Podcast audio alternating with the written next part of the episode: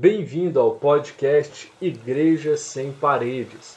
O meu nome é Rafael Santana Rossi e esta é a segunda parte do oitavo episódio da nossa primeira temporada. Lamentações, capítulo 3, versículos 22 e 23, parte A, diz assim: As misericórdias do Senhor são a causa de não sermos consumidos, porque as suas misericórdias não têm fim, renovam-se cada manhã. Nessa segunda parte desse oitavo episódio, eu gostaria de te conduzir a uma reflexão sobre a falibilidade humana, né, neste momento introdutório.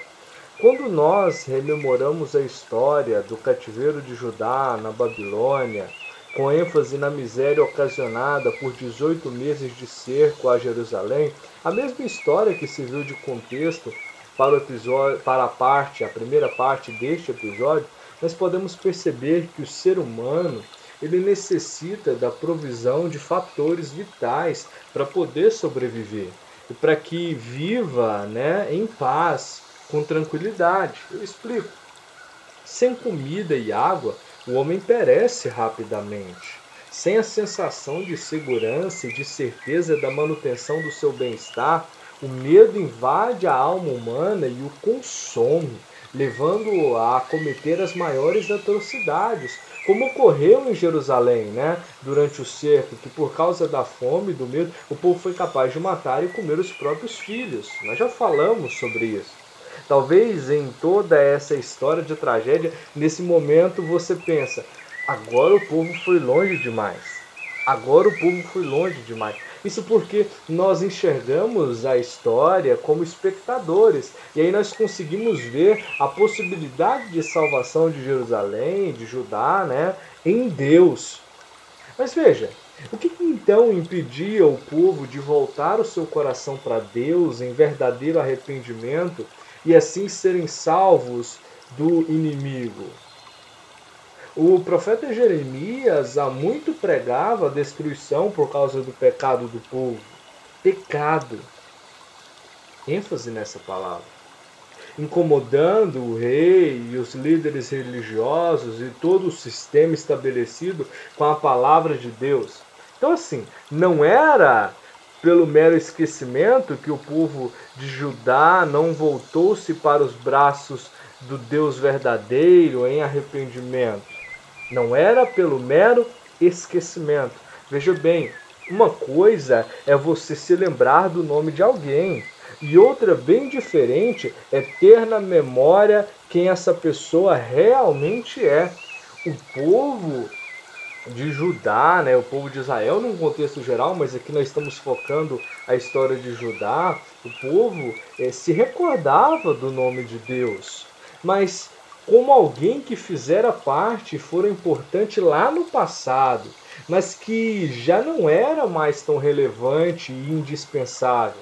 O povo sabia que existia Deus, mas o pecado que havia tomado conta do coração é, do povo e não é, impedia, na verdade, que o povo enxergasse Deus como Deus.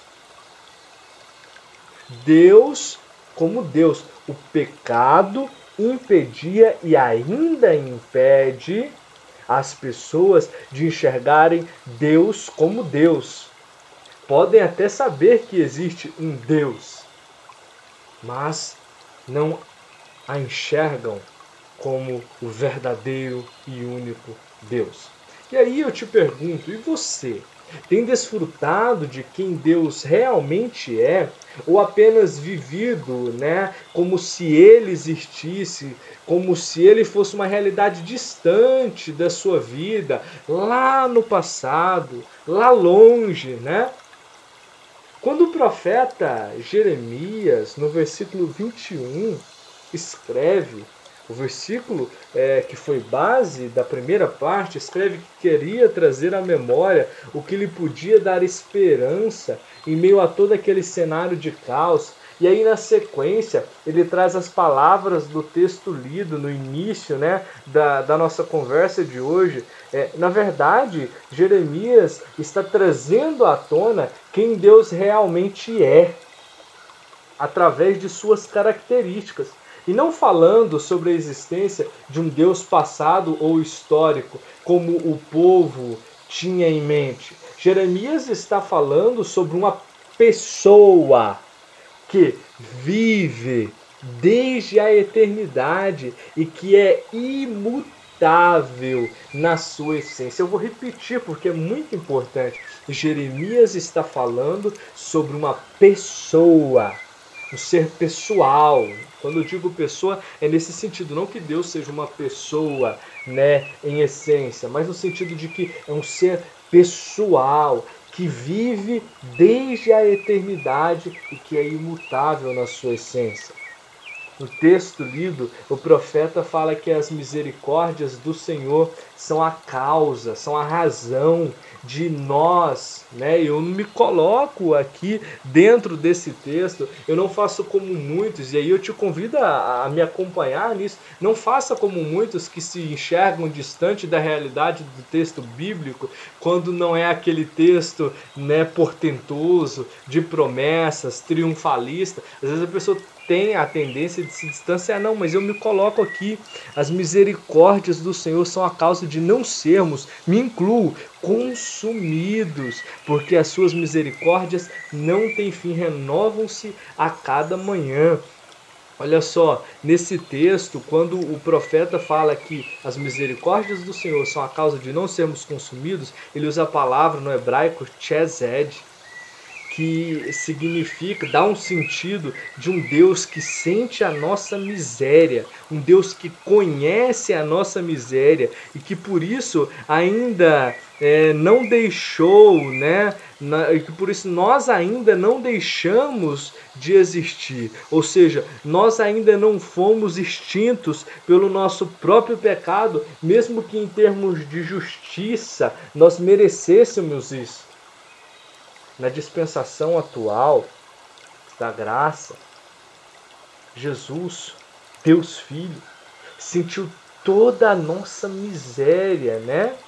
Quando ele inaugura essa nova dispensação, sentiu toda a nossa miséria, enquanto é, se fez carne e esteve entre nós, sendo inclusive tentado pelo diabo no deserto, o diabo que tentou se aproveitar da humanidade de Cristo, que estava com fome em razão de um longo jejum de 40 dias, né? Logo após lá o episódio do batismo de Cristo, e aí o diabo vem lá no livro, a gente vê isso, o Evangelho de Lucas, capítulo 4, né, os versículos 1 a 13, o diabo vem e fala: "Se és filho de Deus, manda que esta pedra se transforme em pão". Olha só, você está sentindo a necessidade, a miséria humana da fome? Então, manda que essa pedra se torne em pão para você comer. Foi uma das tentações. E ele disse isso tentando, repito, se aproveitar da miséria humana. Assim, Jesus intercede agora junto ao Pai, usando a tese perfeita como advogado perfeito da graça no sentido de que a justiça já foi satisfeita nele, à medida em que ele, o próprio Jesus, sorveu, tomou o cálice da ira de Deus, morrendo e ao terceiro dia ressuscitando, nos possibilitando então uma possibilidade de nova vida, né? E aqui me perdoe a redundância, mas é necessário, nos possibilitando uma nova vida. E é uma possibilidade porque nós só podemos acessá-la através da fé.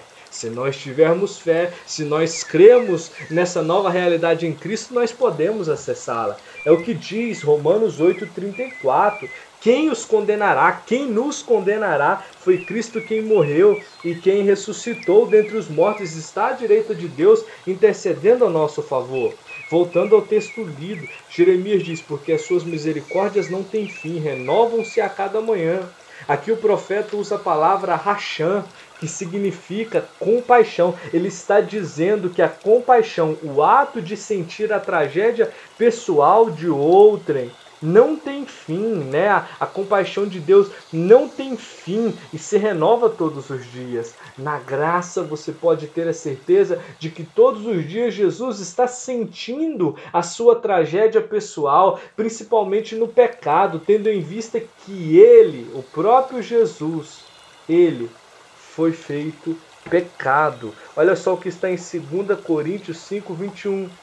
Deus fez daquele que não tinha pecado algum a oferta por todos os nossos pecados, a fim de que nele nos tornássemos justiça de Deus. Na versão João Ferreira de Almeida diz: Aquele que não conheceu pecado, Deus o fez pecado por nós. Assim somos vistos se aceitarmos esse sacrifício de Cristo pela fé como justificados e não mais como se ainda carregássemos a dívida do pecado, né? É o que está em Romanos 6:23, porque o salário do pecado é a morte, mas o dom gratuito de Deus é a vida eterna por Cristo Jesus, nosso Senhor. Nós estamos livres dessa dívida eterna pela graça, e essa graça não tem fim, ou seja, não tem limite de abrangência, e ela ainda se renova a cada manhã, isto é, opera-se todos os dias.